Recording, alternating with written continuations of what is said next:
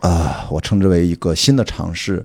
已经尝试了七八遍了，叫采访播客。其实这个东西根本根本不存在，是我想象的一个东西。因为从最早三年前，我一直在说视频播客，说了很多，然后又说共创播客，我还做了个专辑，后来又把它都删掉了。然后就是呃线上加入，因为 Clubhouse，然后我觉得播客不应该是就两个人一对一、一对二，可以一对 N 多，N 对 N 多。然后后来我又做现场播客，就线下带观众，叫 Live Podcast。现在终于遇到了第四个形态，就是采访播客，比如说 Interview Podcast。其实就是我本来在过去这么多年，大量的媒体朋友对我，特别是跟电影相关或其他运动相关，都会有各种采访。然后我每次就把这个采访，我总觉得自打做播客了以后，我说这采访内容都很好呀。我们难道这不是一期很好的节目吗？至于他写稿用多少不用我无所谓啊。所以呢，就是今天是吧？大概是这么一个背景。你知道，对于老袁，我其实一直樊雨茹跟我说了，说你不认识他吗？我说不认识啊，见了面其实不太认识。后来发现，原来咱之前就媒体是吧，跟采访有关，对，我觉得这个非常搞笑的一点，这非常搞笑。所以我怎么这什么大上海歌舞厅不知道？因为我们俩那个。对话框非常有趣，就是有一次我因为工作原因先采访你，但是没有暴露我播客主播的身份。然后有一次我们是因为播客加了群以后，对啊，你来跟我说话，发现你上次并没有回答我的问题。哦，对，我都没有回哦，就那次接受采访未果是吗？对。哦，今天是来还愿的，我靠，不对，还债的，还债的，还债的，还债的啊！这个，所以就就大家今天就是不要当成一个什么什么采访，但在我内心，我觉得采访本来就是一个就是。非常开放的聊天，对。然后在这个过程当中，大家，我觉得被采访者或者说对话的双方都应该互相有所收获，是会非常有意思的啊！这是我的一个很简单的想法。其实，在哪怕就从过去这半年多，我不是更新了，我从去年十二月份开始，终于开始恢复稳定更新了啊！呃，更新了呃一百多集肯定是有了。啊，因为我分散在各个专辑里面，我发现都如果都放到开放对话里面，就是我就是大家不疯，可能我也疯了啊。就是后来就衍生出了一个，衍生出了第二个，衍生出了第三个啊。我觉得这样的话，偷偷的更新很多，大家反正啊 你看我特特种兵，哎，好吧，大概是那么个，就是一个背景，大概是这样，嗯。所以这次你是找到了什么机会来那个让我还债啊？其实主要就是因为暑期档，因为我们都非常关注暑期档今年的表现。对，因为我们就是其实也知道电影寒冬已经三四年了吧，至少我觉得二零一八年开始就有这种论调，然后一直到每年都说寒冬已经冷的不行，今年突然一下子又感觉热的不行。想听听樊老师对这方面，呃，想听听关老师。我以为樊玉茹一会儿加入呢。口误口误。没有，我们今天是在那个跟樊玉茹一起的呃樊鼠播客工作室。你看这个地方要特别提及一下啊，感谢场地提供啊。对，所以你看，我们这个虽然没有一个商务的，我们要提一下商务。呃，他今天好像下午也不过来，不然的话，我经常一个人在那屋里面录节目的时候，他就真的就把头伸进来，要强行入境一下《无爱西尼玛》系列，你知道吗？也很搞笑。那这个属于就是需要加钱的部分，毕竟是沪上知名主播。没有，所以就是呃，就。关于暑期档，所以让你带来一些奇特的一些感受和观察，是吧？对，我觉得今年暑期档非常有代表性，甚至说我又觉得它不是特别具有参考性，所以我针对这方面其实想跟关老师聊一下。就叫雅迪吧，艺教老师这事儿容易好的好的好的说教啊，对，好的，跟雅迪聊一下。但我觉得首先我有一个非常就是听起来有点蠢，但是我真的很好奇的问题，就是在中国有暑假的人非常少，因为我们不像欧美国家，他们有什么。春假或者那种比较长的假期，为什么我们会有暑期档这个东西？而且我认为暑期档很多影片并不是针对于那些在放暑假的青少年的。就大家注意啊，首先我现在在暑假里面啊，作为一个对对对男大学生，然后就呸呸呸什么梗？然后嗯，我我其实我从来没有觉得这个问题其实是一个严肃的问题，但是发现你要回答起来，你必须只能用严肃的来回答，就是。暑期档其实，当然这个是最早来源于好莱坞啊，因为最早是最早可能这个词儿最早出现在可能是因为 blockbuster 对应的就是大白鲨，如果没记错的话，我记得它是在五月份还是几月份，反正是个夏天。然后因为那个电影里面讲的也是夏天在沙滩上的事儿，这个我我不准确，但是我猜是跟这个片子息息相关的。那么作为大家广泛的，特别是中国就这么接受了，毕竟，我们谈到任何的档期，也就过去不到二十年的事儿吧，啊，因为二。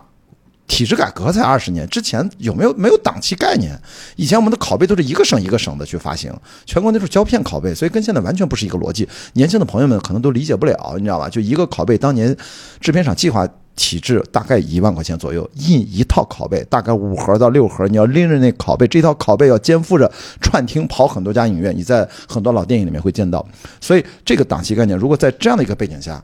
我突然意识到，有没有一个大家意识到一个问题：为什么是暑期档？其实是因为空调发明了。哦，是一个纳凉的好地方。是的，这是我的感觉，就是说，暑期档对应的电影成为一个在炎炎夏日的一个城市环境当中，都市居民当日的整合娱乐消日常消费当中套餐的很重要的一部分。你一个人、两个人加起来，电影票二三线城市没那么贵，三四十块钱绝对的。一一二线城市平均票价，北京、上海现在到了五十一块上下，那加在一块儿就稍微贵点，一百多块钱儿，然后你可以有两三个小时。反正你要不就捏脚，那其实还更贵，捏脚，对吧？电影相对于其他的两小时的有空调的娱乐活动里面是性价比比较高的。所以，这是一切都是在过去二十年，在中国的市场化发展，就意味着 multiplex、cine multiplex 叫电影的多厅影院，在中国以 shopping mall 这样的一主要载体形态大商场啊，然后雨后春笋。当然，现在有点儿是不是过度建设，这我就不懂了啊。但至少一万多家影院就这么出来了。所以说，在随着几千家影院快速的扩张、非常快的情况下，其实这个暑期档它就应运而生。我们终于能够跟当年的呃好莱坞的票房炸弹电影那个 blockbuster 这个词儿诞生以后，后来发现成熟的电影市场以北美为代表的啊成熟电影市场，它就是在夏天就特别容易出产大片儿。这个就是你说的，国外有很长的这个假期，所以而且国外最早的确是以高中生和大学生为观影主体，这是毫无疑问。这些 blockbuster 主要的票房贡献人群都是他们。所以，但是对于中国要落到这件事儿，其实最近这个暑期档也其实会越来越鲜明，就是因为我们又经历了从九十年代末二十十二十一世纪初的大学扩招。之前其实大学生不是一个重要群体，现在全年多少几千万，最近这就业率这个话题，对吧？这大话题。所以其实我们现在这个事情啊，的的确确把这个档期回溯源到北美。中国其实现在也有这个市场容量和年龄人群，在过去十年积累，其实也是一个相当大的人群。在这种情况下，我再去说，其实因为空调，空调这个维度是大家经常会忽略的。你去一个商场，我们经常在香港看电影，冻得要死，我都要带着薄的冲锋衣去香港看电影，这是最长的。人家最早，我零五年第一次去香港参加 f i l m a 谁他妈知道我第一次去香港怎么回事？你们在来这儿过冬天吗？就是就是外面热的不行，一进去冻得瑟瑟发抖。然后后来我后来就适应了，我发现这个体质是可以适应的。香港人早就适应了，好吧？就说暑期档真正的如果没有空调，我认为就不存在这个暑期档。这是一个现代城市文明发展到这种大的影院，空调得特别好，所以他才能把票卖得出去。所以然后是一个人群的问题，但是无论什么人群，对空调是是一样的，一样的要求。它更像一个场景，就是哎，是的，不是侧重于内容，而是场景。绝对的，就是所以这个你从这个角度来说，然后在中国真正的大场景，不就是春节吗？所以说中国毫无疑问是春节档，但春节档这个事儿其实又来自其实圣诞档。哦，然后，我们的 Spring Festival 这种叫月历，就是我们中国的传统新年，其实来自于香港这个春节档。所以香港永远是黄百鸣啊，有很多贺岁 这很多对对对，他们叫贺岁片，他贺那个岁啊，贺的是那个春节，是咱们中国传统春节，所以咱就有了春节档。然然后这个中国电影现在还像不像像样开始发展起来了，市场化啊，然后就有了暑期档、春节档，然后就有你说的这个我们有了什么国庆档。还有什么端午档，就是它有些小小黄金周期，是吧？或小长假，后来这个长假又来回调整，然后把五一档现在为什么不怎么提了？因为当年七天，现在变成了三天，所以你看，有的时候就是集中的，它最终是跟我们的普通城市消费人群大众的消费习惯跟着走的。但我一直在提醒，这个暑期档尤为鲜明，背后有一个空调视角，出来说你去一个影院，这空调坏了，我就问你去嘛？你不可能去，我花钱去受罪，我疯了我，对吧？这种需要举报了，我都。好 哇，举报开，因为我们那天去看《消失的她》，就是因为现场空调非常冷，冷到难以忍受。哦，你是因为过冷导致啊？对，然后我们后来就满场在找遥控器。我操，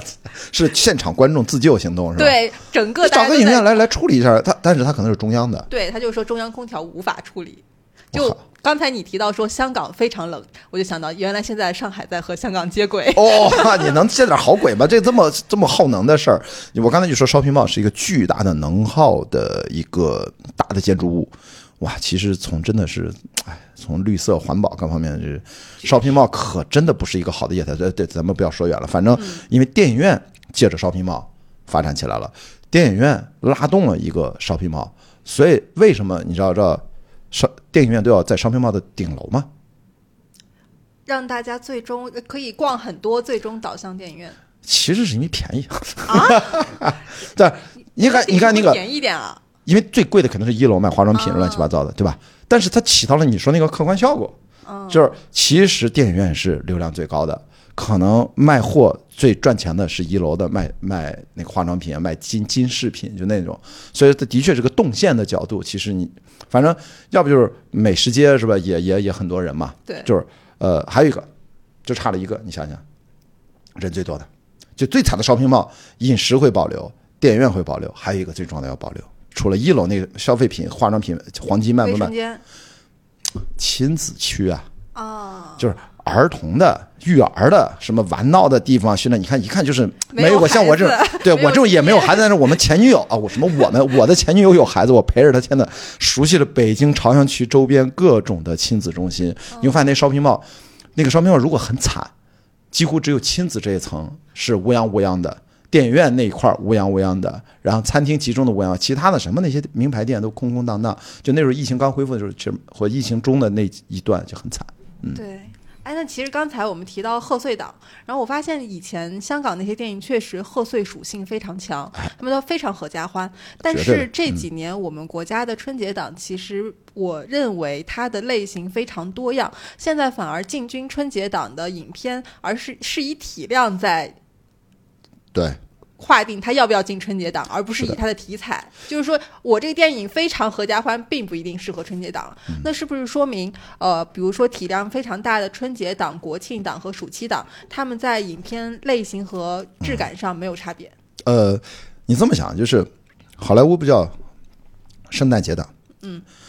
呃，但是咱到了情人节还是到了圣诞节，咱老拿出那个《Love Actually》真爱至上。对我每年都看一遍。对，就这种，就就在国外，其实它。它有对应档期上映这样的一个策略，但是它不是主流，因为电影它没法算的那么精确。但为什么香港就能？香港在当年那个黄金时期，像王晶这种，他自己都这样说吧，十几天能拍一个电影，甚至更快，七天八天咱不知道啊，反正极限操作，就是所以他们真的就可以真的应对一个档期，不只是一部，很多部他都还对打。当然后来他们也进化出什么成龙啊、周星驰啊、周润发，他们在春节档也会有一些大的制作，比如说每年成龙基本上干这事儿，对吧？后来一九九五年再往后就开始引进到中国大陆。然后也是成绩非常好，所以香港地区这个其实这个传统对中国贺岁档就春节档吧影响是非常大的。但的确啊，特别是二零二三年有一个特殊的，不叫特殊啊，是个特殊，就因为疫情嘛，它积压了一些片子。以前都是在各个档期的重头戏，最后都加压到了，终于啊松开了，可以春节档释放一下。你想想今年二零二三年的春节档，这什么《满江红》啊，什么《无名》都进来了，就是你哎，你列举啊，就是呃呃呃，《流浪地球二》，对，然后总之。真正的合家欢，那个喜剧还不咋样，我忘了那喜剧是哪一个了？因为那个喜剧好像比较难看，是那个张小斐和雷佳音的那个交换人生。哎呦我天哪！你看我都记不住，那是我一天之内看五六部，其实最后选择看的那一部。所以说，我觉得哦，还有我们的那个动画片《熊出没》肯定有嘛，每年。所以你看，就是我是觉得。你提的这个问题，恰恰证明了中国电影的市场它的多元化和更成熟的方向发展，并不是春节档只能看那些春节的贺岁电影。其实，就像你说的，你只要是能够类型多样化，电影市场现在在中国它已经是一个大众消费品，男女老少，但主体还是年轻人。其实应该满足不同的胃口。所以我觉得，既然这是一个容量最大的一个档期，它尽量就把类型也容纳的丰富一点，别春节。就是大家现在有人抱怨说，你这杀杀杀的电影放到这儿，怎么适合吗？在春节档，说您都来娱乐了，就是你已经每天都吃火锅吃成那样，见亲戚朋友都春节氛围那样了，您再来影院就不能这么多类型，你选一个换换口味，它不是坏事儿。所以这个思维拓展一下，以前我反而觉得那是一个非常的线性思维。我觉得现在这个多样化，其实对我来说，就是你的电影行业丰富到一定程度，才能够满足这样的一个条件。这是一个高级的一个发展阶段，但是它有特殊性是在于，呃，到目前来看，你也很难保证，我不知道二四年就明年再还有不到半年了，这个春节档会怎样，就是能不能这么丰富，其实不好说，你知道，就是你说那个问题，这个寒冬到底对，其实你知道不好说。因为我之前好像看有一种说法，说因为今年暑期档非常火热嘛，然后之前因为电影伤心的那些投资人又重回电影圈，开始摩拳擦掌看项目了。呵，不知道是不是真的？你电影圈的人多，你有观察到这个现象吗？其实，首先就是肯定是大家在等机会。呃，电影行业的钱其实离开了很多，大部分没有回来。当然，其中没回来的，本来他可能也没有必要回来啊。他本来就不是核心投资人和一些真正的好的钱，我们叫 good money bad money 啊。这个任何行业都有这个 good money bad money。哎，那我这儿想插个问题：以前的煤老板的钱算 good money 还是 bad money？你要看他投什么样的电影。他要是真正的支持电影创作，对电影当然互相不是谁黑谁，人家只是说我带了一个女演员是吧？这是我女朋友想演一下，然后你导演随便拍。我觉得这难道我们要批判这样的钱叫 bad money 吗？就是你只要能够。充分的尊重电影的创作者的专业性，当然前提是那个创作者，他也真的有一定的专业性，值得被尊重啊，这是话两说。所以我觉得梅老板其实你回头看，反而他身上有很多我们在传统电影投资人上很重要的一部分，就是信任与勇气。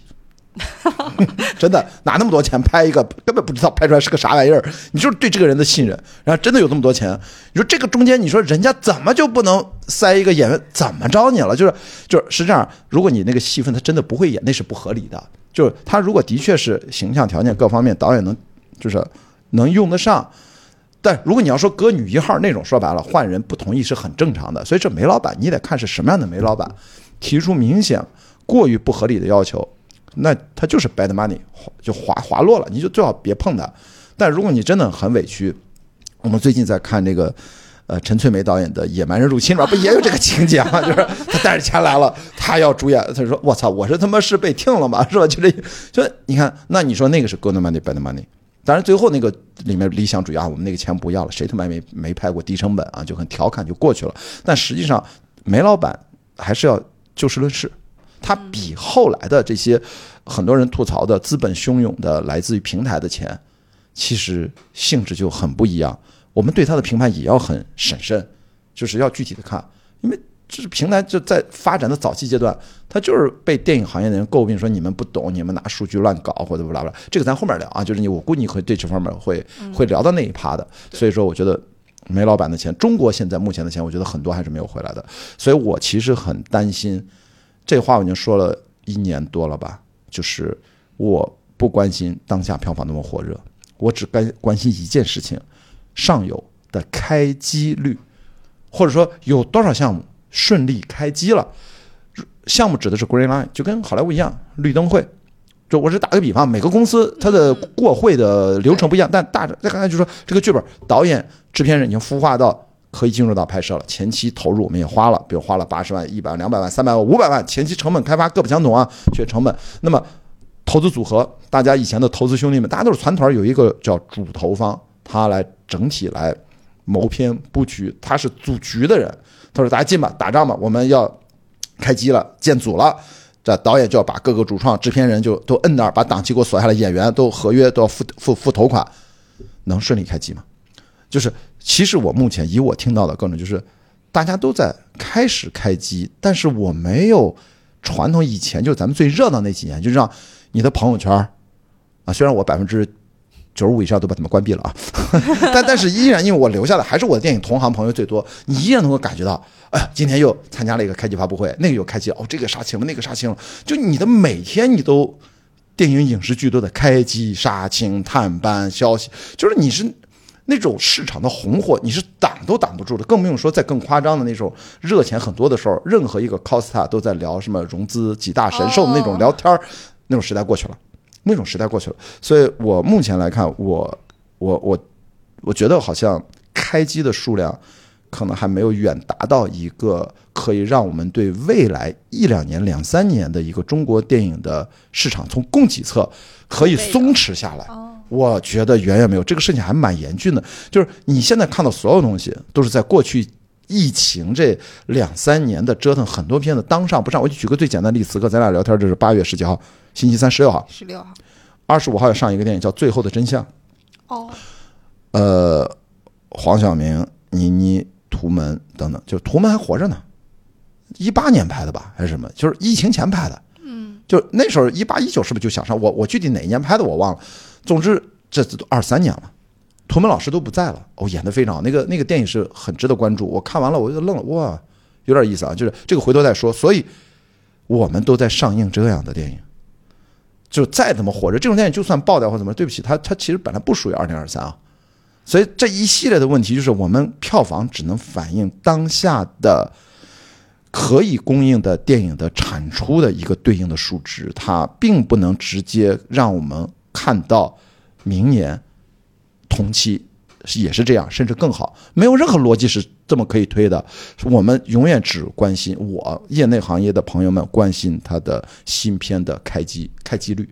它有一个时间差，当然两三年的时间差呢，甚至更长。疫情快，谁知道后面还要发生什么不确定性？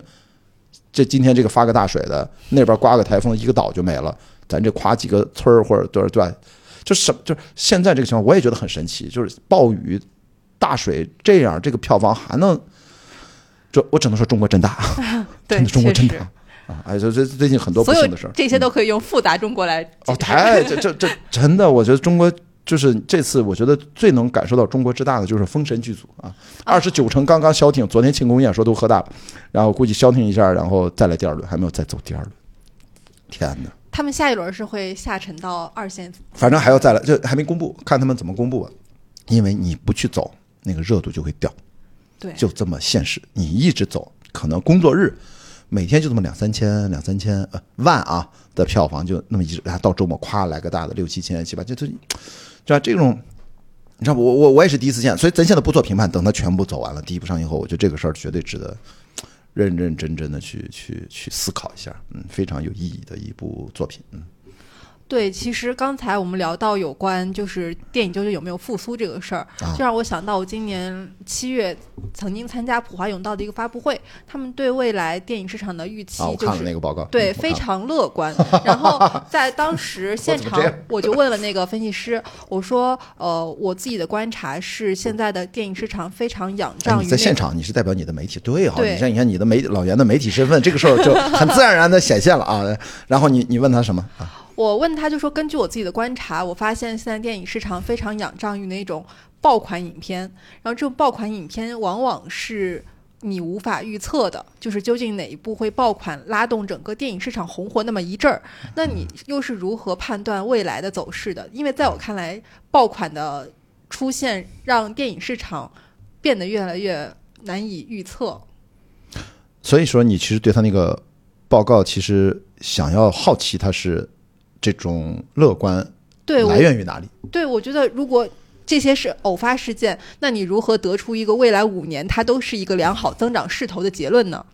其实这么说，就是从五年到十年的大周期来看，我是相信，其实它还是要增长的，因为我有一个暴言暴论，这已经十几年了，我也没有改正过我的观念，就是。中国电影的市场，它的体量应该至少是两倍，甚至两倍以上美国市场。那美国市场一年，我们胡乱算，从九十多亿、八十多亿到九十多亿，过了到两千年以后，反正它稳定在一百亿上下，呃，美金的票房，对应我们就六百多亿嘛。那我们现在就六百多亿嘛。嗯，所以说我们现在本来不是一说早就应该超过美国了吗？我们因为乱七八糟破事加上世界大环境，不就耽误这事儿了吗？但是我一直是这样的一个。暴言暴语，就是在我内心当中，中国的人口密度、我们的城市发展水平、我们的城市化的进度，当然我知道现在大环境 GDP 的各种的问题啊，就是即使如此，其实我依然觉得我们就是靠现在的现在的现有的这些八万张一幕，粗算啊，八万张一万多呃出头点儿呃这影院数量，它真它现在早就超过美国了啊。嗯，美国一共才四五万张一幕，大概就是咱们的单体的那种产出率还有很多可以深挖的，更不用说我们现在影影票外收入是一个负矿。对于影院主体，对于影片的片方，我们成整体上测算一部电影的营收，目前从影院影票收入依然居高。啊，现在他们已经在做飞票的其他的卖爆米花，实际上他们已经做得很好了啊，比以前好很多了。这是影院端，其实他们是给房地产打工的啊，本质上是这么说，因为厂房和这这那个房租非常高。但对于片方而言，他们的票房回来的占他们这部电影的投资的比例太高了，他们其他的版权收入各方面，电视台播放、网络，还有其他衍生品、授权、IP，或者说就是说像像像樊玉茹是吧，像是吧？对音乐剧市场很很熟，那音乐剧市场它也也卖不出啥钱，就是音乐上才刚刚起。那有个音乐上如果很大了，那我们电影的授权费也是一块很大对片方的补贴。就是整个来说，我们还处于其实很早期的阶段。我还是那句话，体制改革才二十年过头，体制改革这就我们才是一个面向市场化的一个东西。所以在这种情况下，当然以十年为单位这样的来看事情的话，二零三三年。那是一个应该很值得我期待。我那时候哪怕也就五十多岁嘛，很多五十多怎么了？这年轻力盛，我那时候可能刚开始当导演，对吧？就就是我是觉得他看好的。但是你此刻啊，我们刚经历了疫情之后，我觉得在近期内两三年，我觉得还是要审慎的。他会继续在一个我经常说那个词儿叫波动或者震荡期，就是我们现在要为了下一个形态的发展，要快速的找到一个新的一个适应性。然后大家要把这个信心找回来，但是毕竟电影消费是大众消费品市场重要的组成部分，我们无法完全的脱离于大众消费品市场的信心。所以说，现在我们看到的，不管是淄博烧烤，还是各种城市在玩命推，哪怕就这次西安出这个 TFBOYS 这个演唱会的这个事儿，是某种程度就是说，大家对于消包括电影市场的所谓的火爆。它其实都是某种消费的理念的改变的一个呈现出的一些侧面，所以你刚才说那个普华永道那个报告，第一不确定性，从来一百多年来是这个行业的最大魅力，就是时不时出个爆款，这就是所有人爱这个行业恨这个行业，就是因为这件事儿。Nobody know what's going to happen，这是这是当年一个好莱坞最有名的编剧在那本书里面最重要的一句话。一个电影到了首映夜前，呃，首映日前夜都不知道明天会发生什么，这是一个行业的永恒的魅力就在这儿。所以说话要两看，一方面，他如果只是说因为你不知道会不会有爆款，那这事儿这个不确定性从从来都是这样的。这个行业它就不应该是一个被精准测算出来的。所以他如果说积极的乐观，如果他长远来说，其实没毛病。我觉得我也是支持的，但眼下要看眼下这两年那个报告里面，我经常说要判断，我不看这些行业数据，行业数据大家都是一样的。我看你在分析的角度的维度，哪些是我没想到的，或者哪些我期待看到的，我没想到的，我当然不知道了，我看到了才知道。我想到的，你我觉得我就看这些行业报告，我经常看很多啊，我最近还看俩，然后其中有没有政策读解，在中国的娱乐。文化行业从来不是只关乎于影视文化和娱乐，你有没有政策性的关于整个的呃最近的呃我们的呃不管是网信办部门还是其他的部门对于呃大的一些调性的方向性的读解和研判，对于整个的你有没有对于整个行业的机制的流动和流向做哪些策策略性的调整？哪一块可能哪一类的方向可能其实就很，你要是有这方面的 inside，你在报告里面还能写出来。然后你做的那个结论是考虑到这些东西，我觉得你的权威性和你的专业性，那基本简直不是高了多少个维度。在中国做电影、做内容、讲政治是第一位，做企业其实也是做，特别是大公司。对，所以在这边大家不要觉得好像我在讨论什么政治议题，不是啊。我们做内容行业这么多年被训练的最基本功就是你拿到一个剧本，从故事大啊，从故事梗概到故事大纲，到故事分场，到剧本，导演是导演的思考，我们作为制片人的视角，永远看这个东西。我大概要看最近的现状，因为中国都是人治嘛，法治和人治我就共存啊，这个我觉得咱就直面它啊，然后它该怎么顺利的推进下去？我们是很务实的啊，我们我们不是说要质疑善事，我们就有问题解决问题，有困难我们就排除困难，然后就是要推进，好吧？这个电影才能见到观众，不然大家都在这白忙活。导演、编剧有的时候可能比较他们忙活在创作，他们也在接受现实的一部分。所以，当我看到一个专业的报告，它里面没有任何这方面跟跟当下的中国目前的呃政治环境和我们整体的呃社会的一些核心的一些意识形态的流动。和这块儿，如果他没有一个研判一起，并且从这个政府相关主管部门，因为我们电影是一个绝对的主管部门的一个呃下面的一个发展的一个行业，如果没有这一趴，我就对不起你这个报告，你就门面不管装点成什么样，我会说会有严重的缺失。其实还有一种可能，那个报告我没看，就没有看全文，嗯，可能人家都有，但藏得很深。这个就看，因为他也知道有些话他不知道当讲不当讲，他不知道讲到什么尺度，但是。就是他是否给了这个真正有有脑子，就是那种关注，像我要关注这方面，他能不能读到？其实我告诉你了，在这儿，在这儿，你要这么看，这个数据其实这么有了。如果这样的报告，那也行，但是这样的话就有点太考验人了。我回去重读一下。一就这么说，就是真正的一些民营企业老板，或者是不经常就是新闻联播，他们不敢错过，对不对？对，其实就是这个道理，他们必须看新闻联播。那我就不用看了吧？我我看新闻联播，其实我要运营一个电影公司的。大老板，或许我也会觉得要看看新闻联播，或许啊，但是我从来没有运营过，这话我没有践行过，我就不清楚，我就瞎猜。但是很多很多老板们都自己说的嘛，说他们要看新闻联播的，就这个道理。所以那个专业报告啊，就是就是您专业归专业，但是这是在国内，我们是从行业的角度告诉你，只有专业是还不充分的，嗯，就是内容安全真的非常重要。是啊，我们叫流动性，就这个东西你能滚得动。这里面就不要说合不合规啊，或者说呃我们的呃叫怎么说呃剧本的各个部门，它会有提意见的相关的部门。你是个什么样的题材？我就举一个例子啊，《长安三万里》，国家重大历史题材项目，所以大家都知道，人家什么叫创作，就是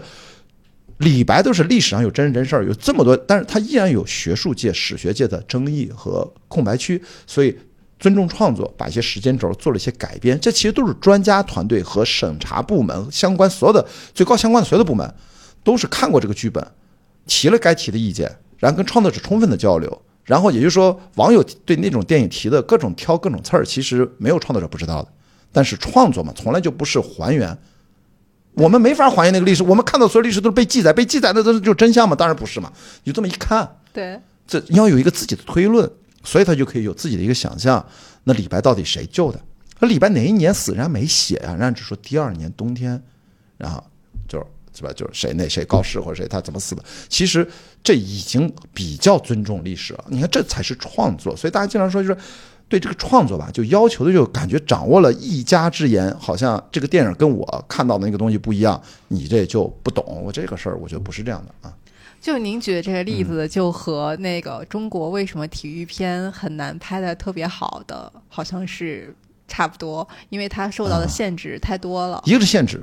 然后就是就是大家观众就是还是，因为我们真的啊，这句话大家得承认，我就是这样被受那种就是规训教育长大的，就我们都是受教育长大的，我们都在学校里面。但我说这个规训这个东西，我们每个人都逃不过，或多或少，我们不知道可以自己影响是怎样，但是当。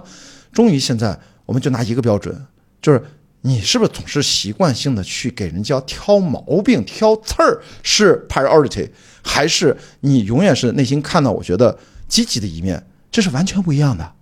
我从第一者变到了后者，经历了几十年的过程，这不一定我做的是对的，但是我会觉得第一种我会不开心，因为从专业的角度挑刺儿太容易了，因为是个人都可以挑刺儿，这是影评的问题。大家上来就骂，那是最容易的事儿。创作建设性、无中生有是最难的，还要自自洽。但是正因为它难，很多都是不完美，电影也不存在什么完美。所以我觉得能够基本自洽，而且经历这个创作过程本身，创作者收益最大。然后观众从中呢，如果也能受益，那这个作品它就有生命力了。但是我也承认，大部分的作品它留不下来。但是当时那一刻看到有个乐儿，你也觉得值你的。不管你票价还是说你的网上白嫖的，或者说那你也得消耗时间嘛，对，那消耗你的时间，你不代表你就有了权利，或者说你买张票就能够去去去攻击别人或怎么样，挑挑刺儿可以，但是你就放任一下自己没有什么毛病。但是实际上这个事儿就是我们只能为了维护自己的权利，就就这么说，但实际上对自己不好，你知道吗？其实我们真的是成长这个环境，就是因为被打压，这个规被规训有点如果严重的话，其实我应该不严重，但是被打压下长大的，这个大家都能理解是什么意思吧？对，的确，零零后可能九五后不一样，从小就带着一股自信，因为家长这个环境啊，就这样中国这个大环境，这这这这的确是不一样，你知道吗？跟我们小时候，我们是七零后，你知道还有八零后，对吧？都知道我在说什么。那在打压被打压的环境下长大，我们就容易也去打压别人啊。就像最近大家会看到一部电影啊，我经过风暴啊，请二代是家暴题材。那为什么那男的要家暴他？你看他妈怎么对待他的？那他妈为什么家暴他？他妈又是被谁家暴的？就是你知道吗？就是我们永远会复制粘贴。对，所以这种，哎，你知道这种人性的复杂，其实是一样的。所以我其实一直在跟这些东西去去去去争斗一下，就是你没必要去。我们其实友好交流，大家都是普通人，都是平所以你现在。变成了一个 peace love 的人是吧？这不是，这是我们在追寻自己内心的真相。在这个过程当中，就是除非你爱较劲，你爱去争议，我觉得那个东西，它对我来说是非常无效率的消耗，就那那才是真正的内耗，就是内耗指的，就是效率非常低的消耗嘛。对，你都不知道在干嘛呢，所以我不去做那些事情，我去做哪怕对自己内心有建设性、有价值的事情，或者我做的事情对身边的人有，我觉得这是可以。比如咱们做这个采什么采访博客，我觉得它是有积极意义的，所以就应该去做它。嗯，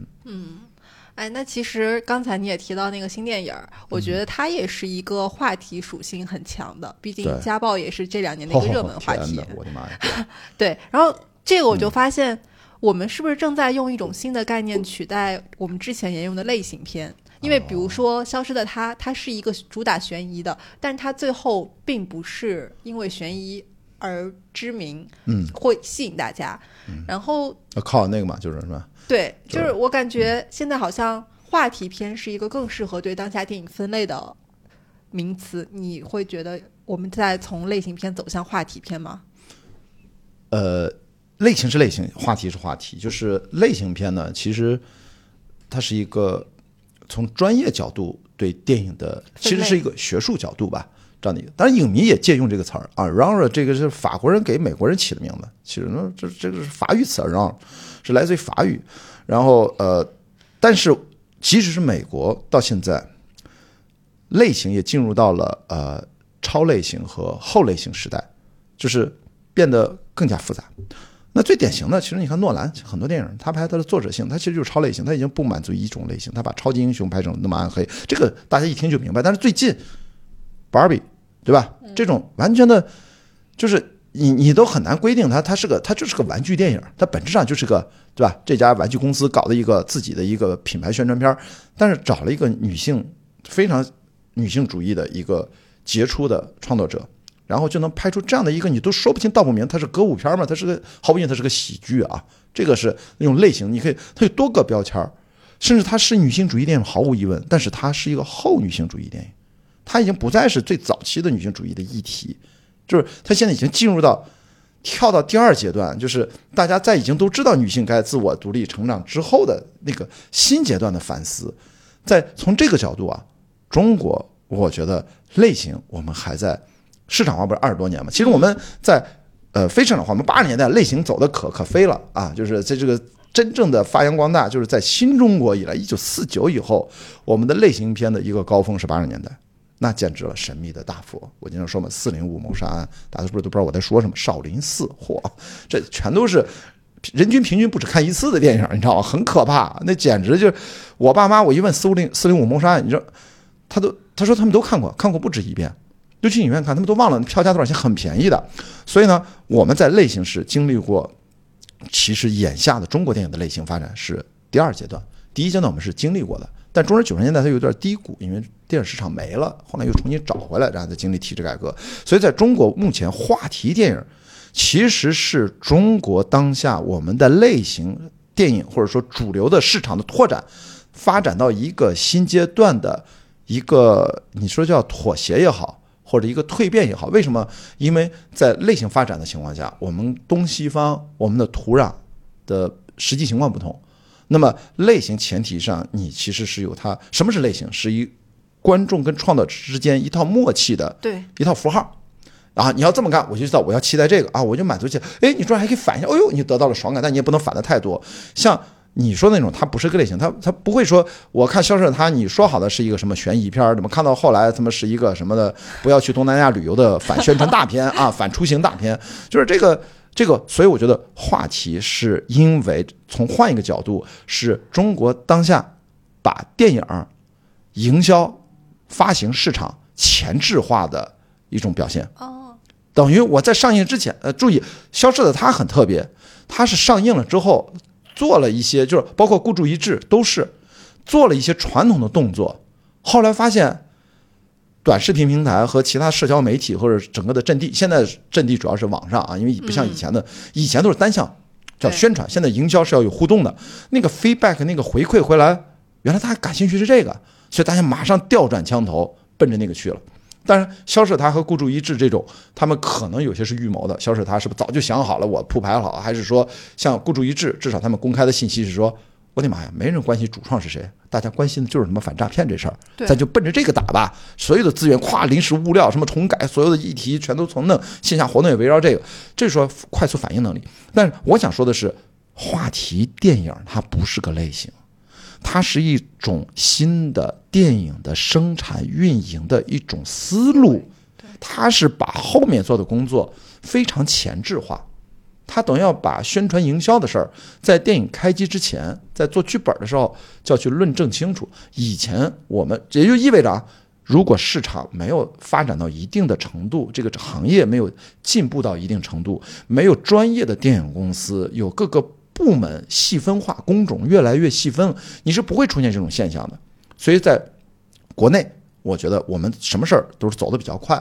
那国外他们也考虑这事儿，其实制片人思考，他就觉得有就行，他们不一定把这个事儿放这么大。OK，那么就会问，为什么中国会把这事儿看得那么重要？哈哈，有没有想过一个问题？我们中国没有分级制，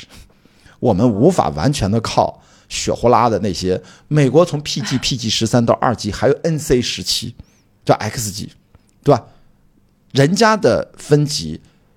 没有一个主管的宣传部门来管，他们是市场来管你。就是你市场，你要一旦有一个第三方机构给你定了这个级，你的影院上映会受影响，它是对应的，所以它是用商业的东西来牵制你。你漫威你就不敢做二级，很少，应该几乎甚至没有，但是可能有，我就我不清楚，大家去查一下。那么 PG 十三对于好莱坞大片来说，才能覆盖尽可能多的受众，青少年的才能进来。在中国没有分级，这事儿喊了多少年了？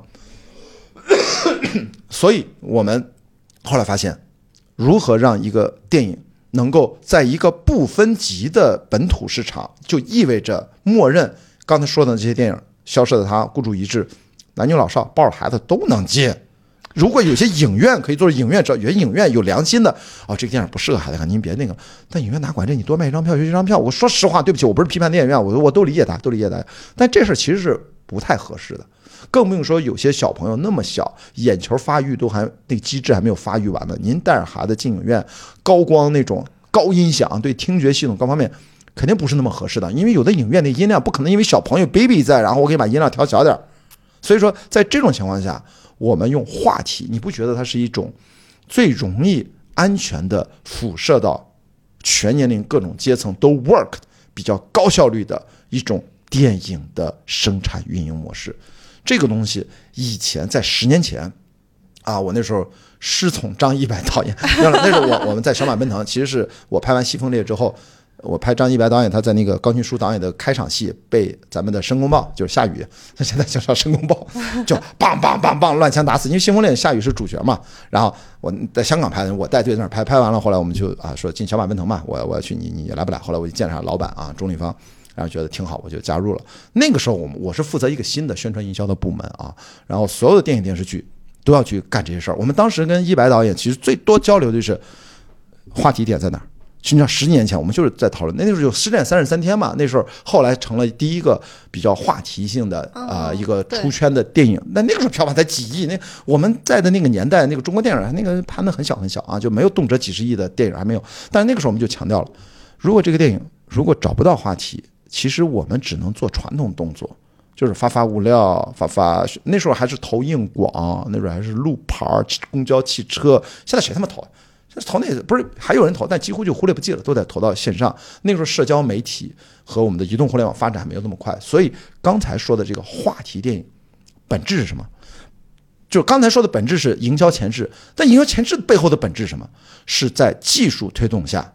社交媒体和互联网技术发展，它本质上也改变了电影的创作者的心态和电影本身的形态，让大家意识到，只有技术发展到这个阶段，因为电影从来就是有技术的推动的那一面，大家容易总是把它忽略掉。不要忘记，是只有在二零零六社交媒体诞生并且扩散到中国。你看，我刚才说那个年代是二零一一年进入小马奔腾，就社交媒体诞生也就四五年。微信是二零一零年有，朋友圈第一个发的朋友圈，没记错的话是二零一二年的四月份。如果没我不知道啊，太遥远了这事儿。我就举这个例子，就是那个时候还不存在什么口碑发酵，我们以前没有口碑发酵，我们的 KPI 是什么？报纸上没上娱乐版头条，新浪娱乐、搜狐娱乐，就那些门户网站娱乐区的首页能不能飘红？那个年代考考核的是这个东西。我拿媒体覆盖，单方面拿喇叭看谁是吹得响。我报纸、媒介、周刊、杂志上的封面、上的专访足够多，看电影、杂志什么这这些传统媒体。所以本质上话题电影，对不起，说的有点远，但是我们要归根溯源，源头的源头，本质是技术的发展。然后让我们产生了每个人都能用的手机的移动互联网，然后激发了社交媒体的裂变和覆盖，后来才有了短视频平台。这一切背后，实际上它最终会影响创作者、制片人和导演和编剧，他们在做电影的时候，形态上，在设计这个故事层面上，他们都会提前去前置去思考话题。其实每个人都想，但有些会想的多一点。但对于真正的管市场部门的制片人，他会一旦做这个电影，作为核心决策者，他就要很早就要考虑这个问题。实际上，你看我在说二零一一年、一二年，我那时候工作的时候，天天那个时候，我们其实还是片子，我们一般探班的时候才会推动宣传，最多开机做个发布会，然后电影的杀青的时候可能做一轮稿件，剩下我们都是看到片子拍完了，我们如果要决定大概定个档期开始，我们才会在上映之前那时候。周期、宣传期都不会特别长。后来发现，随着社交媒体的发生，宣传周期会上映前被压缩的越来越短。以前最早，英雄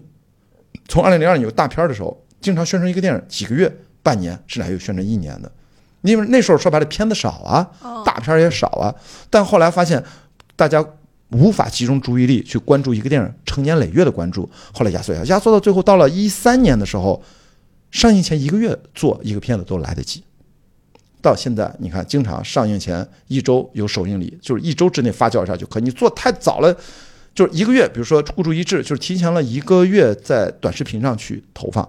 所以说这些东西啊，我想说，其实我们一定要知道，电影的创作有它本身的规律，但是它某种创作的一些细微的形态和心态上的变化，是技术引导和技术推动下，这是大家一个其实一个互为共生的一个结果，好吧？这就是我说话题电影。它并不是什么一个独立的类型，它从专业的视角和我们的叫呃电影的学术角度，它它应该是更多的是一种现象。对，我觉得确实今年这个现象非常明显，就是话题电影非常容易爆。但是我就在想一个问题，说话题电影是不是正在影响大家的创作方式？比如说现在。编剧是不是需要照着微博热搜和抖音热搜去选他的选材？哎，这是这是两码事。你先把问题问完，还还是就是就是这个问题，还是你有什么其他的思考？我想听听，就是你这个背后到底是怎么来的？是对标着热搜来啊？对，我会想说，孤注一掷，它几乎就集合了目前线上所有关于缅北或者电诈。热搜上的各种元素啊，浑身祭奠啊，或者咔动哪都是啊，我都不行了，不行，我的就这个啊，对对对，就这儿，对吧？全是这哇，是吧？然后，像是它其实也有一点类似，它也是相当于各种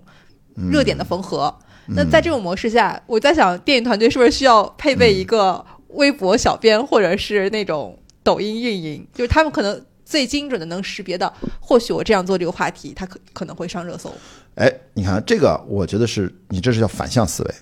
就是。就是逆向工程是否成立，就证明它是否是一门说好听了是一门科学哈。就是发表一论文，我们可以重复你这实验啊。最近什么超导这个终于发现其实他妈有点问题，但是从低阶的角度，就是你给我弄一富士康也行，就是我我能给你逆向拆解了，我也给你实现。但电影不是这样的，我现在跟你说，电影不是这样的，就是你不能从现在你看到了浑身充满着各种话题点的浑身话题点电影，然后你觉得我创作电影的时候，我我只是把话题这个缝合在一起，那叫什么？那叫弗兰肯斯坦，那是科学怪人。其实你最终还是要尊重创作的规律，但是在这里面，我们其实之前我有几期节目我我聊到过陈思诚嘛，嗯，他显然他的监制上的才华超过他在导演上的才华，呃，毫无疑问，他导演才华和他的表演才华怎么比？我没想过这事儿，但是毫无疑问，他作为监制，作为制片人的商业上的判断和敏感度是要远远超过他在。表演和导演上的创作能力的，这个是一个了不得的事儿啊！大家千万不要觉得我在讽刺的。哦，产品经理思维嘛。这话是十年前张一白提出来的，最早用在张一白身上的。所以我说，怎么风水轮流转？这个产品经理，电影产品经理，十几年过去了又来了，这是十二子。十二年一甲子，不是不是什么一甲子呸，就十二年一轮回，一甲子不是六十年，就是十二年轮一圈是吗？一轮回又又这次从从从那个王冠从张一白头上弄到他头上，就是也不是不行，的确人家升级了嘛。当年张一白当时是因为从那个江岸火了之后，后来做了好几部，然后从那年什么都做得很好，先不说他。然后呢，所以说陈思诚这种，呃，是也是一个电影市场进化到一定阶段应运而生。我是觉得其实还是。挺合理，而且它它带来对整个行业的发展，我我们千万别只是看到这么狭小的极端层面上会带来的各种的不好不好不好。就是我对消失的它文本本身、故事层面本身我没什么兴趣，但是恰恰从市场的整体项目，就是我们对待一个电影，我我其实如果今天这是一个大家希望能有什么有所收获，我觉得重要一点就是刚才提到了什么是话题电影，对吧？就是意味着我们看电影。你是可以作为一个普通消费者，哈哈哈哈乐乐，呃，哭什么不行啊？吃个爆米花啊，谈恋爱搂一搂，什么吹吹空调结束了。但是你也可以从系统性的角度来看待电影，从整体性上面，倒不一定到运筹学、控制论什么那个角度，系统论不用不用那么高深。我觉得未来有人如果想用，既然我我我喜欢一个学者金观涛，他是用控制论和系统论来整个看中国思想史两千年的变化，从中找到一个超稳定性的结构。当然，它中间有些缺陷，但是不重要。但是最重要，这是天马行空的创造性。他本身是学学学理科的，后来变成了文人文的历史学家，又变成了哲学家。就是我想说的电影这个东西，我们其实看的他也不用，就是关雅迪是个搞艺术的。就是我我没被艺术搞就不错了，但是我是觉得我们应该是有一个整体性的跨学科的整体的思维，对待一个电影的认知其实很丰富。所以当遇到一个新的现象出来的时候，我们先去看它，它一定是撬动了什么以前不曾被连接的，我们以前看不到的东西，这才是人家的可取之处。这个东西是有很强大的闪光点。先别上来一，我刚才说那个打压性思维，它就对应的是什么？羡慕嫉妒恨。其实羡慕嫉妒没事儿，关键后面还多了个恨，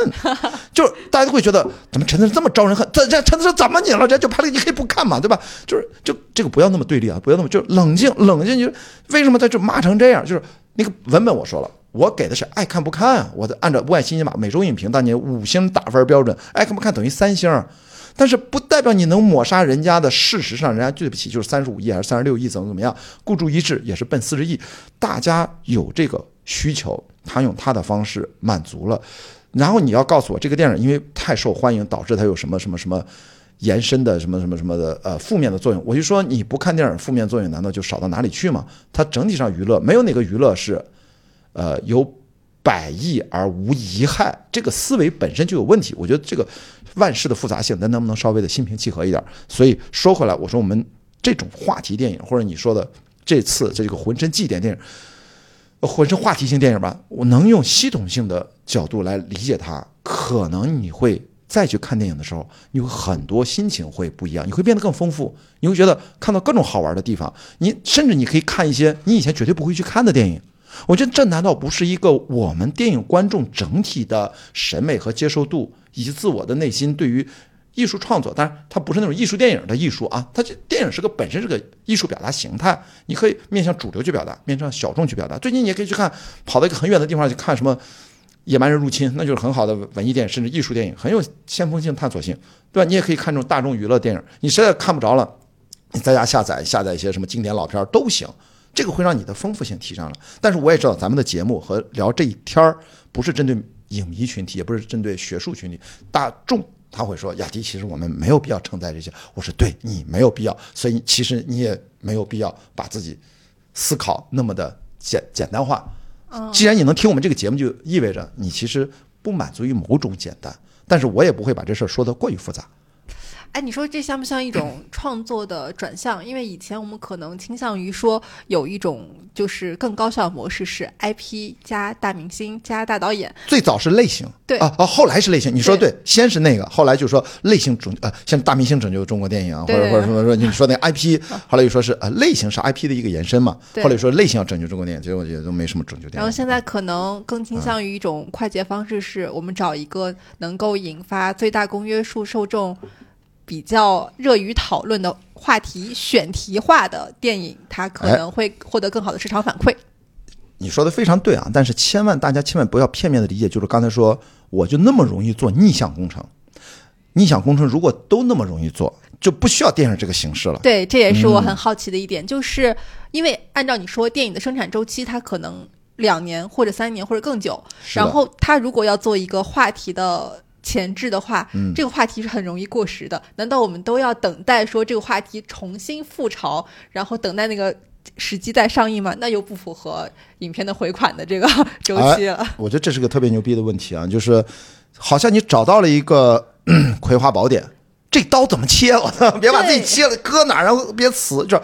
就真的，第一，大家不要认为你掌握了，好像看到了。找到了一个总结的规律，好像你也行，他也行，不是，依然能行的还是那些创作人群当中拔尖儿的那一批。最终你是要优先满足你能讲清楚一个完整的故事，用视听语言的方式，能塑造起几个基本上过关的人物。我也不说影史经典人物，没有没有那么夸张啊。就这些事儿，你以为拍电影那么容易呢？这这哎，你中国这么多代去美国学电影回来的，对吧？呃，全世界各地，呃，好莱坞也什么的，吸纳全世界的人才。拍电影，它是一个很复杂的人的工程，从策划那每一个环节都是人，它是不确定性非常高，不停的打折折损折损折损，所以说这个没有那么大家想的容易，但是的的确确有了话题这个切入点，会帮助中国电影在所有的如你所说第二个问题就是是不是就成了一个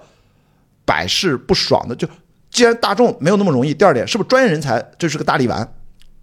每吃必有用呢？其实，我觉得换一个角度，就是什么才是真正的能够对抗时间的话题？其实你问的是这个话题是不行的。如果硬要你是提出了更高的要求，我要对抗时间，我要三年前启动《封神》，就是隔了九年呀，终于才发现，就是质子团当年判断的没有错呀，你明白吗？就是他全是对的，但是他这他怎么这这都发行是大家替他发现的。就他的宣发一开始的确没有想去出卖男色，你知道，或者或者说叫叫什么封神榜就绑成那样，就是 大家这不是故意的，还要大家认真看一下。我是看了五遍的人，哇，姜子牙被绑起来了，也是这么绑的。你们说他了吗？当然，黄渤穿的裹得很严实啊。黄渤那身材要是把姜子牙给扒光了，给绑成那样，我觉得观众直接站起来就退票了，你知道吗？就不要给我看这脏东西。就是他八十多岁老人，七十多岁老人给我看这个。所以就是真正的当年，其实他都具备了这个东西，他是能穿越时间的。所以说，你有两种可能啊，一种你不考虑这个问题，你专注到创作本身。我觉得《封神》就这样，这是最聪明的一帮人，用最笨的方法，用最热爱电影的心态，等待那个结果就好。你就你说的对，就是我们倾其所有，压上这一辈子的我的人生的九年时间，我做好一件事情。现在这事没做完。第二季、第三季都还 后期没做呢，同志们，这不就有点悲情吗？我都觉得我这都快哭了，你知道吧？就就是你要靠这个信念，这是一种最原始的方法。OK，第二种我要回答你第二个问题。第二个问题说，那 OK，我们现在有这么一个话题这样的一个工具，这工具好用。我作为制片人，我也很兴奋啊，该怎么用呢？我要从那个角度，还是从我们尽量是用从本源思考问题去回答问题，就是怎么才能找到穿越时间的话题？我想到一个点，就是当下的。当代性最严重的精神危机是什么？表面上看，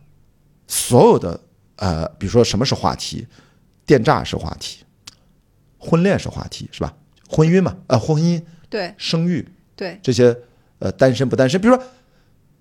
前任攻略四》英年早婚，对吧？就这这这一听就，我那天看的预告片，我说这电影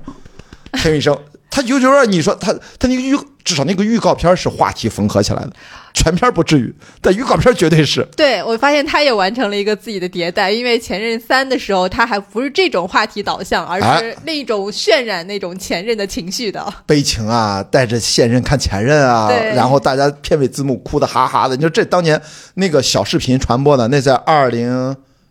二零一几啊，我忘了，二十亿票房上下，十九点还是二十亿上下，非常黑马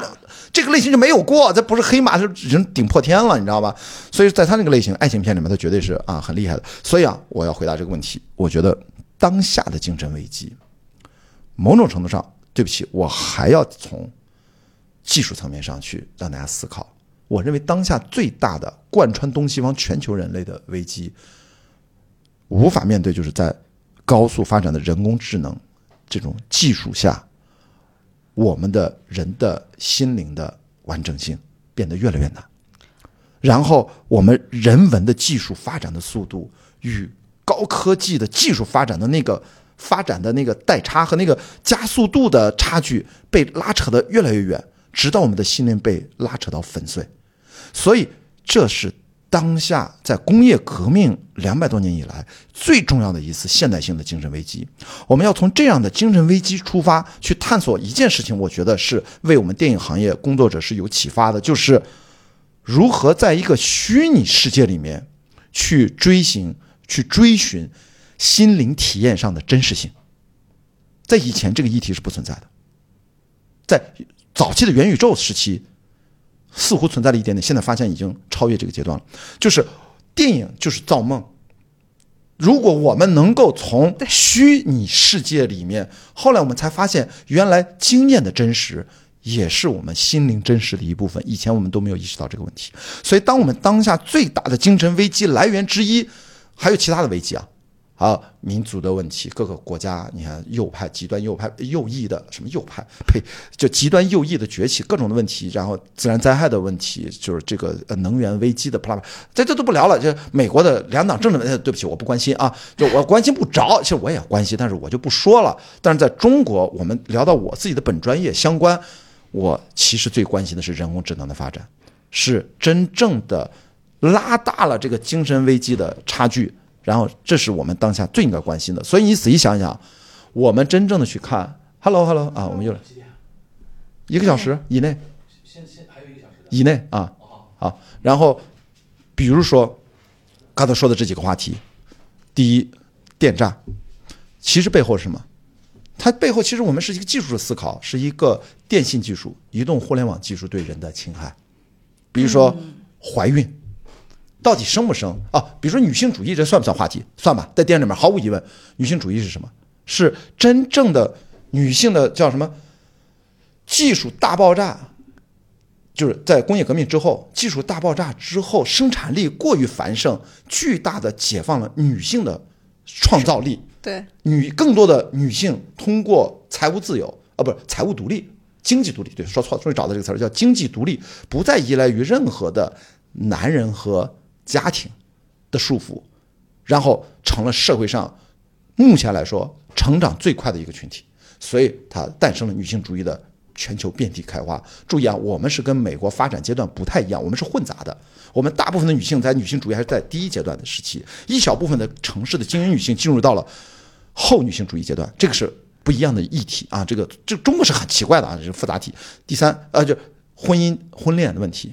背后是什么？背后到底生不生孩子？生殖技术也在快速迭代，克隆技术，也就是说，最终我们是要面临在亲密关系当中子宫自由的问题，都是在技术推动下。大家不要觉得我在胡说八道，这早晚的事儿。对对对，所以我想说回，终于绕回来了，就是我要说如何去让电影人寻找话题呢？要从当下我们这个时代，其实我说的是最源头，就是要叫叫呃胡乱说个词儿，原话题，就是关于话题的话题。哦，对，从这个角度，我们是从精神危机的共性上去着手，然后去找真正对我们的映照自己内心的心灵的完整性修修补补的那个点，然后它衍生出的话题，三年后也是它，五年后可能也是它。但是按照现在这个速度，三年后、五年后会有呈现出更加新奇的事情出现，但是这个精神危机的共性是不会变的。所以我对不起啊，我只能从源头得绕到这儿，能触碰了一点点。那这么看，郭帆导演如果继续拍的话，可能从这个他第三集不就讲人工智能彻底成为故事的主线吗？他肯定是这个东西。对我跟你说，郭帆导演一定是从他那个思维，他会触碰到这个共性的问题。所以这么说吧，《流浪地球三》就是一个科学哲学电影，这是绕不过去的，这是主题的重要的一趴。人类的未来终将去向哪里？我们的人类的心灵，如果还之所以敢称之为自己的人类，我们是否能够，不管是通过赛博格这种啊强化自己的这种肉身 body 啊强化，还是说从我们的心灵大脑层面上，我们去跟脑机和人工智能有一个什么样的一个沟通和衔接？我觉得他会给出自己的思考的，在所以说你会最终你会看到像这样的电影，我觉得有这样真正思考的导演啊，你会看到第一部、第二部。第二部的世界观其实跟第一部完全不一样。你看三三个叙事线索，那个野心那这不是第一集能够承载的。对对第三部他必须要进行我刚才说当下全人类命运精神危机的共性去抒发去创作。到那个时候，你再告诉我，我需要有什么合适的话题？对不起，我说能放就放，放不了别他妈来添乱。那个东西你搁到营销阶段，它只在营销延伸出去的都可以，它并不需要在创作的源头。所以我说这个逆向工程不是那么算的。对创作和营销，它更像是一个发展的不同阶段的一个迭代一样。我先长到了十八岁，成人了，就是我要关机了，然后我就开始后期制作，慢慢就，然后咵做到三十五岁，然后您就进入了资料库。三十五以后，漫长的没人搭理你，可能偶尔拿出来看一看，呃，线上付费了还是怎么着，后来就变成下载了，就是，然后你对不起你这个，然后你可能永生，就大家没事就拿出来看一看，哎呦，出来其实你是一个八十岁的，你已经八十了，就是从你诞生拍拍摄创意那一年，一百年之后还有人来看你，那就你能活下去。这个特别像 Coco 说那话，只要你还被记得，你就没有死。电影作品就这样，文艺作品或者书都是这样，只要有人看你，还有人想起你了，你的生命力就在。所以你如果想做到这一点，穿越时间，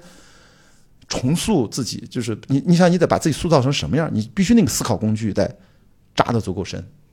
所以千万啊，别不跟跟大家说，看到市面上热闹，从这个角度你要知道，你告诉我陈思诚是瞎猫撞死耗子，还是说我们的申奥导演，还是申奥的制片人，还是我们大鹏热烈，就最近这些票房都不低的，这他们就靠那个东西吗？他们一定要有电影人本身最对电影的那种敏感和思考的深度和广度，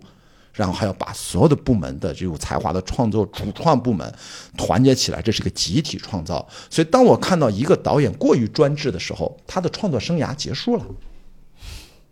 因为我们刚才说，精神危机是个共性的危机，你要只聊你个人的危机，你可以不用那么贵的钱拍，哦，你不用折腾那么大的，你那就作者电影就好对，您就直接随便拍一个东西参加 First 就完了，或者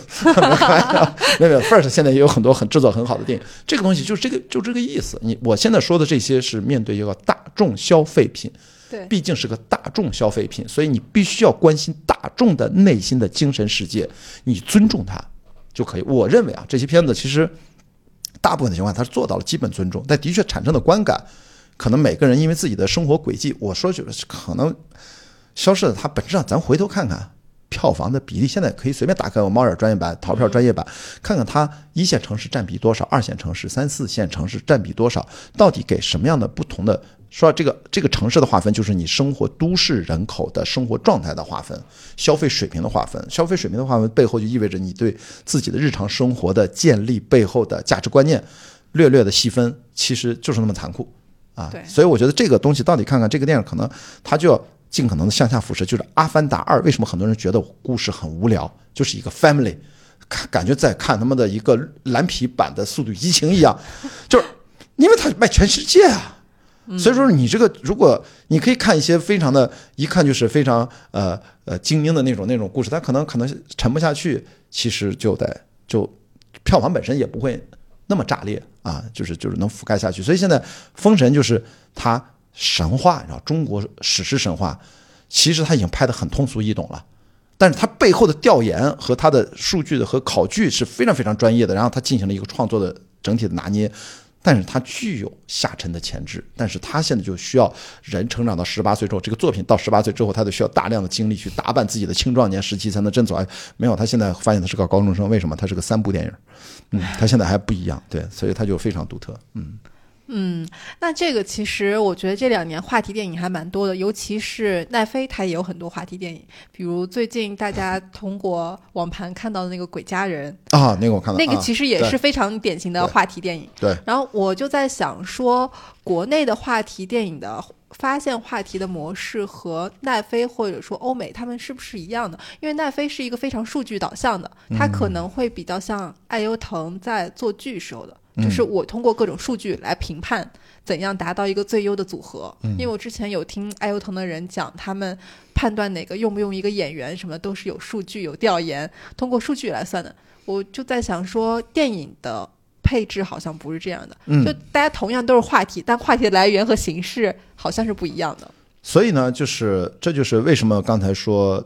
呃，大厂。在早期进入影视行业的时候，总是被人瞧不上。就是现在呢，就是我一直说这些大的数据啊，其实它是用来对已经发生的事情做出一个总结、总结性的评估和评判。它为下一次的创作给出一些建设性和指导性的一些思考，是非常有积极意义的。但是如果这个东西你直接就把它当成一个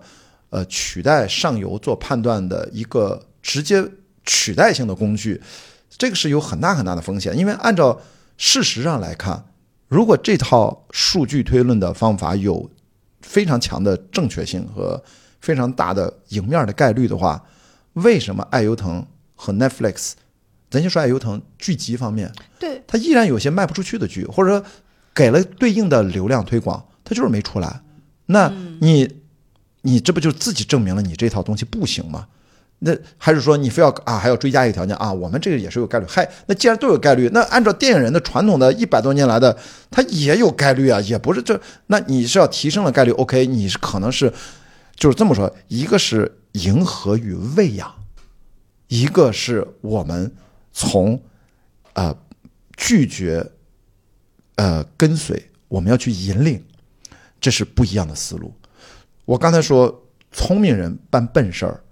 一帮创作者团结起来，把自己大脑空间当中对于共同精神危机的一个映照，变成一个故事载体，表达给你看。一定要是在你意料之外、情理之中。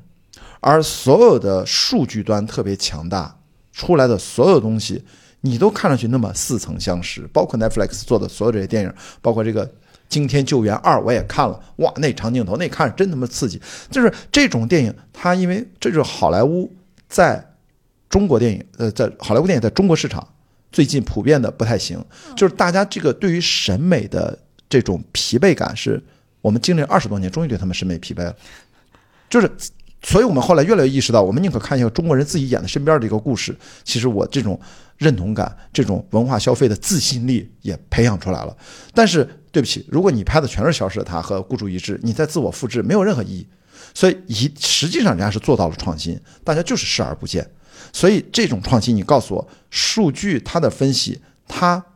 我未来的人工智能可能会给创新的东西，因为涌现本身就是一种生成的过程。对。但是它前提建立在足够参数足够多，这是为什么好莱坞现在他们是所有的创作者，呃，很多至少是编剧，很多创作者他们是特别拒绝拿自己的剧本大公司去交给大数据公司去训练模型。嗯，训练的足够多，就目前来看啊，是 我们没有理由去质疑他，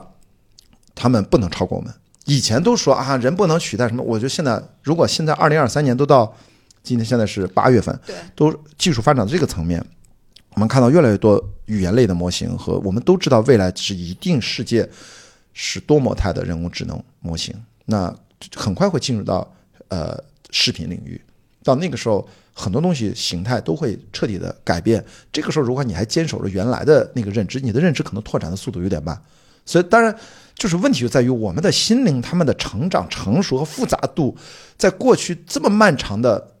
几万年吧，从这个维度上，其实我们也还是我们，我们也没有变成另外一种呃高级智慧生命。但技术可不是按照我们这样的一个很缓慢的一个演化所等我们的。所以在这种情况下，回来就说 Netflix 他们做的片子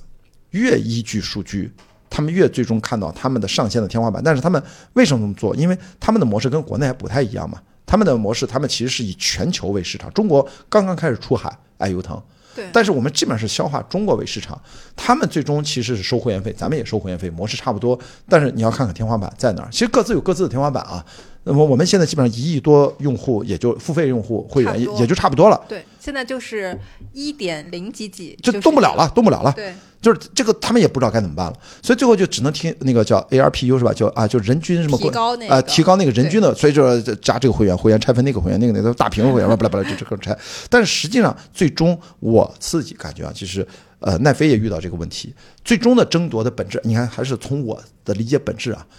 所有的视频网站、流媒体平台，咱先不要说传统模式，传统模式那是两码事儿，那是 to C 市场，你一张张电影票，这个不一样。它最终是争夺用户的时间。所有的视频网站都在流媒体平台，就是对用户时间的争夺和切分。所以在这种情况下，我们是怎么思考的？我们能够做什么？因为中国面对这么多的，还有抖音、快手呢，这不干死，其实不就是被他们干死的吗？然后我们该怎么如何生存？那么人家 Netflix 他们现在就是出了自己开发的第一款游戏，Netflix 早就说自己要做游戏的，他最后发现从因为从本质上争夺用户时间的角度，游戏。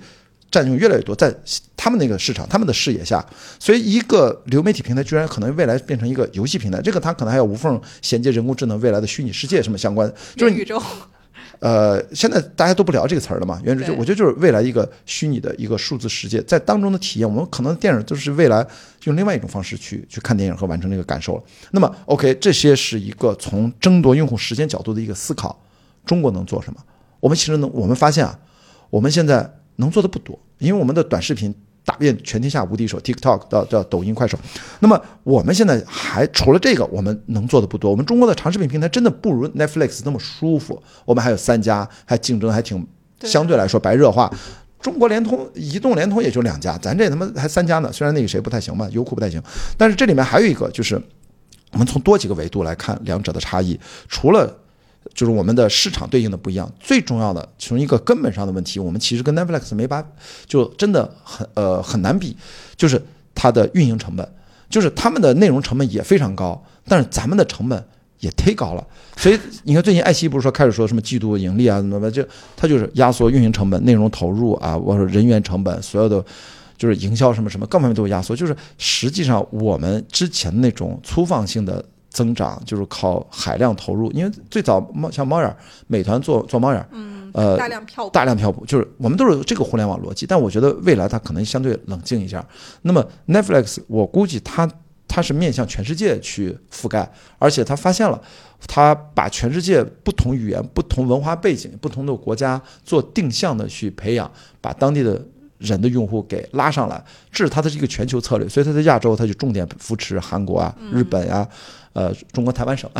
也算它一小块的一个势力范围。泰国啊，这种欧洲什么德国啊、比利时啊，它的搞然后南美洲什么啊啊葡萄牙语的，就是它从语言和文化背景的角度，反复的去拓展自己的用户基数。所以它它，但是它也快遇到它的天花板了。它现在基本上被那个 Disney Plus 抄的也稀里哗啦的。迪迪。呃，迪士尼又是另外一个策略，所以人家那个流媒体之战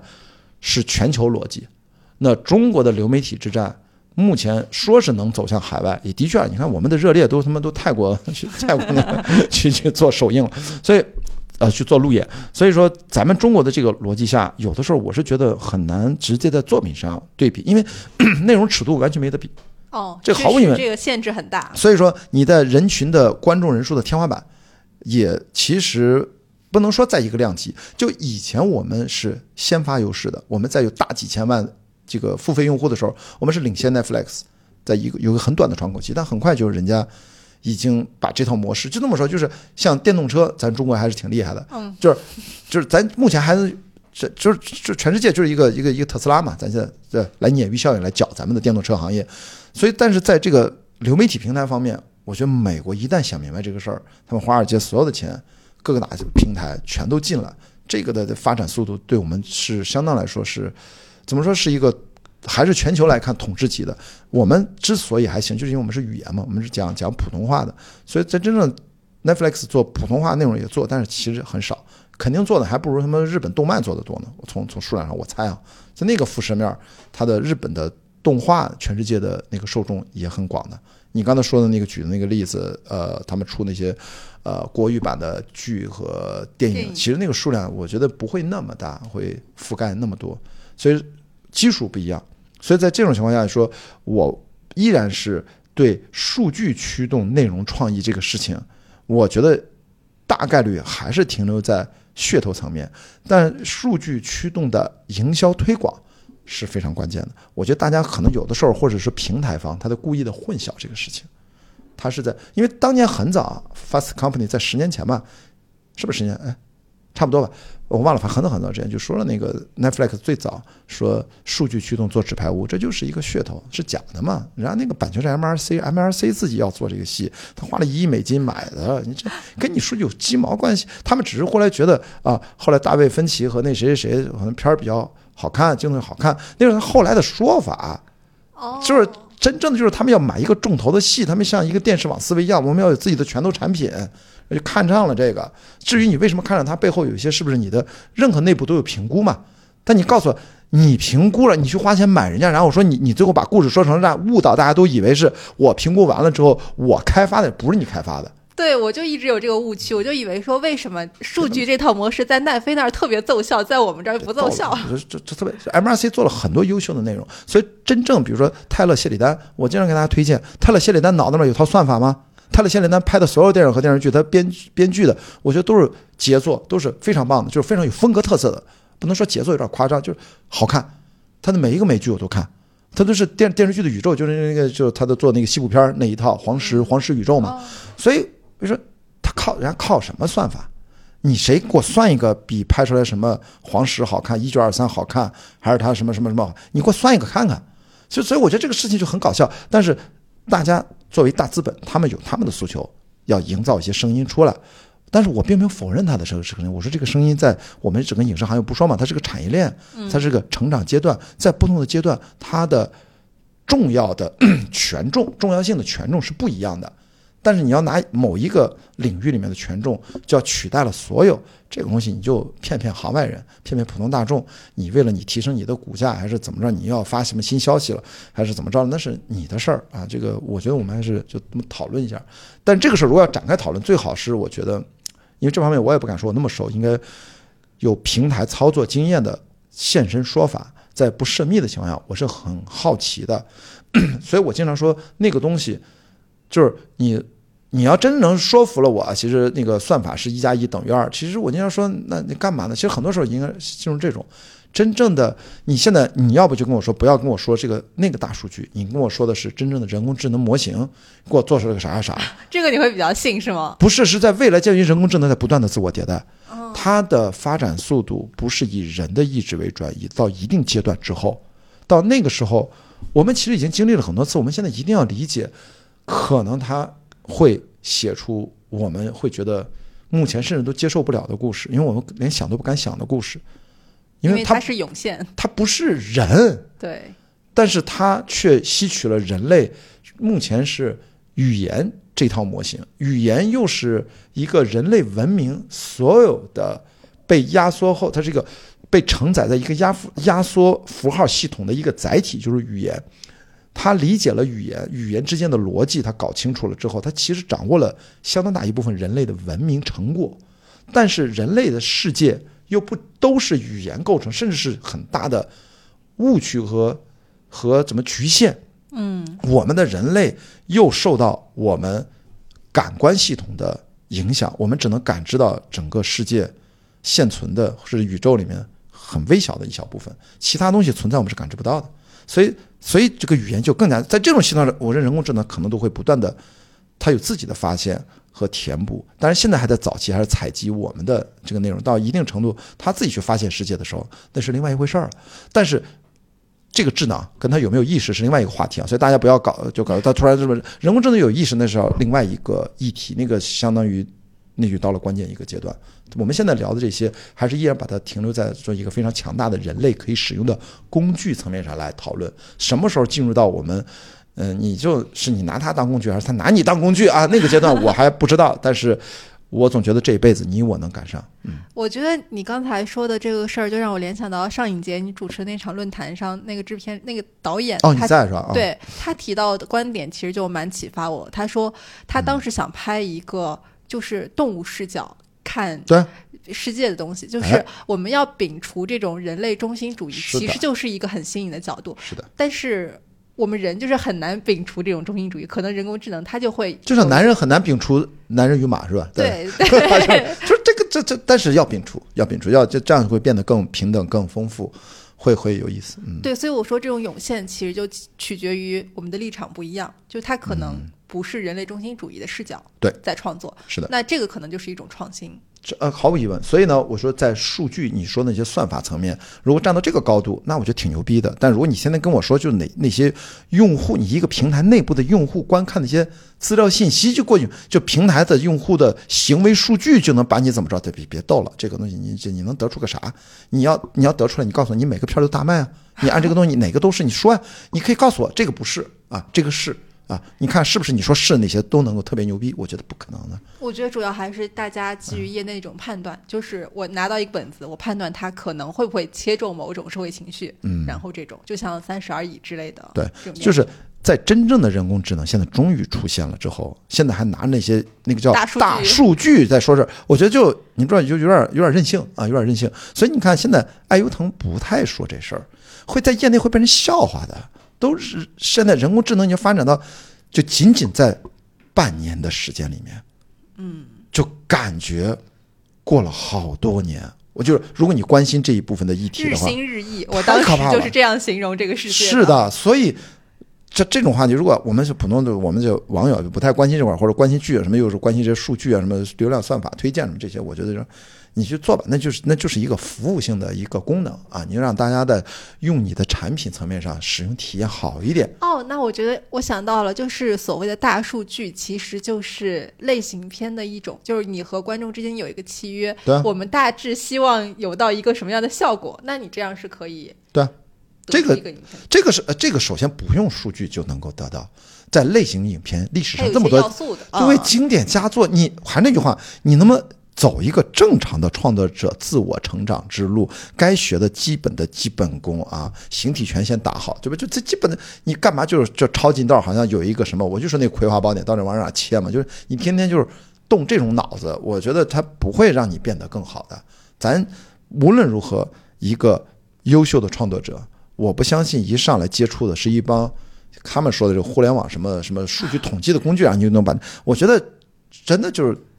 就你要跟我说那套东西，咱看看现在真正走在最前沿的科技成果，人家都还没说那话呢。就不要跟我讲这大数据，我觉得咱们的认知层面就知道那个东西跟真实的，我们是个复杂性的，我们大脑现在是一个，我们说我们是一个，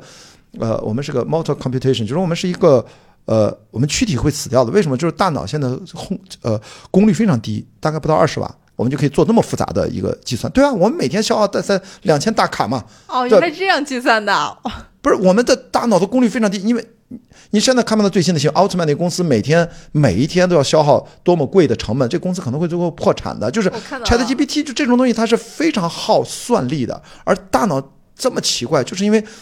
我们这个大脑的知识，比如说老袁你脑子里面的东西，你是无法平行复制给我的。我们有一个巨大的一个叫滴漏，就是啊，今天我们刚才喝这个咖啡，我们感谢 Nice Try 送的咖啡，你看怎么又口播了，靠！然后就是它有个滴滤的过程，我们的知识就是这样，我们可以不断的吸取各种的信息，但是我们要把它处理成我们自己能够理解的知识，并且自我拥有，在大脑里面形成真正的那个建构对。世界的一个模型建立起来，它是一个知识的一个过滤蒸馏，它那个词儿叫用的蒸馏，所以我蒸馏了只属于我，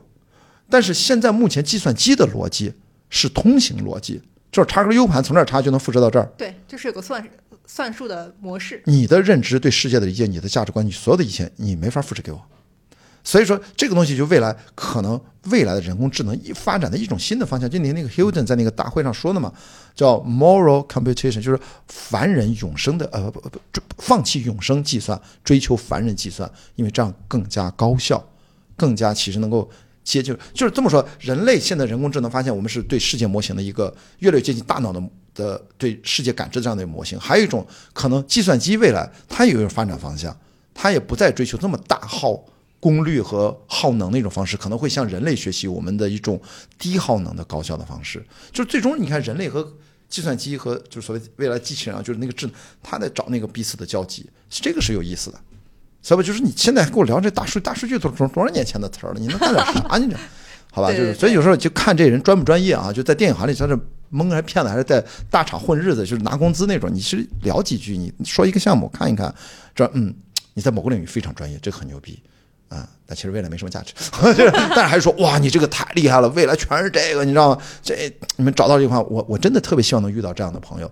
我觉得你给他多大的赞美的话，就是大家可以碰撞，你代表未来。但经常一个东西你不代表未来。我经常说，中国电影真正的 就是我一直希望我做的所有的内容，今天我希望能跟中国电影的未来能够在一起同行，就是年轻人这里面有才华的年轻人啊，不是电影行业，是来自各行各业。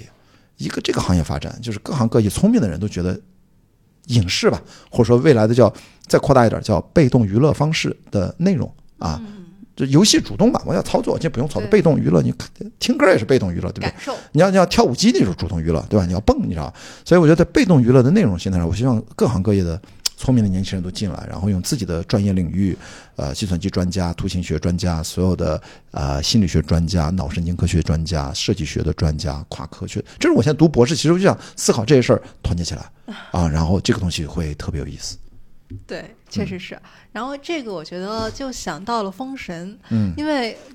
你看它所有都是实景拍摄，不不不管是骑马还是所有的人的训练，包括射箭，但其实这些未来嗯 AI 都是可以非常轻易的去做到。但是我们现在会为《封神》感动，可能就是因为它那个漫长的集训营或者漫长的训练过程，你有感觉这是一种最后的荣光吗？因为未来这些事儿我们都可以非常低廉和非常快速的达到，没有人再会去做这种事儿了。嗯，因为 AI 时代到来了，我之前看到有一个就是外国他们发布的系统，就你可以快速的采集到你这个人的，马上生成一段影片。嗯嗯，其实我就是在讲，就是谁最终能够，呃，通过机器的方式能够取代人类的情感体验。我说嘛，就是虚拟世界里面那个真实性，这个是当下我觉得最重要的一个核心议题。就是目前说上，因为你只要是人家，比如阿丽塔那个角色，当然未来阿丽塔做的跟真人一样，就是我们什么时候相信虚拟的东西，那个情感真实和体验性的真实，它跟我看一个真人表演没区别。比如这次其实很接近，就是在于，呃，《夺宝奇兵五》在中国啊三千多万票房，惨到不能再惨了，从来没听说过。哈里森福特已经惨成这样了，他前面二十多分钟年轻的这个琼斯博士，不就是一个数字人角色嘛？但是他的这个技术背景，注意不是咱们数字。呃，减龄就是那个《流浪地球》用的方式，它是两种生呃方式，他那个应该更多的借鉴李安的那个《双子杀手》那种，哦，所以成本非常高。所以这个东西其实你看他的那种技术，如果随着呃技术的迭代越来越便宜，能够越来越多的片子可以用的话，那当然好，那就我觉得你这个问题是一个问题。但是我是觉得这个东西毕竟它没有那么快的通行，能够让更多的创作者或制片人都可能有没有，那他也需要导演的故事你在那编嘛？你怎么讲？电脑给你讲一个讲一个他这么理解人人类人性的故事吗？那机器要理解人，那得理解到什么时候？我跟你说，你一定要知道，他一旦做到那一点，你不要先高兴，你应该先恐惧。我给你举个例子，当一个人，如果你遇到一个，比如说老袁遇到一个男生女生，无所谓是谁，对我们聊天，我们跟他聊就感觉，哇，他好懂我啊。啊，我说这个啊，我好开心，我跟他在一起，就他他他竟然是，怎么就说到我的心坎上？你我跟你说啊，一旦遇到这种情况，我会用另外一个角度提醒一下大家：如果你曾经产生过这种情况，你有没有想过，他是在向下兼容你？想过，你知道就没有那么开心。对，人工智能未来就这样，哦，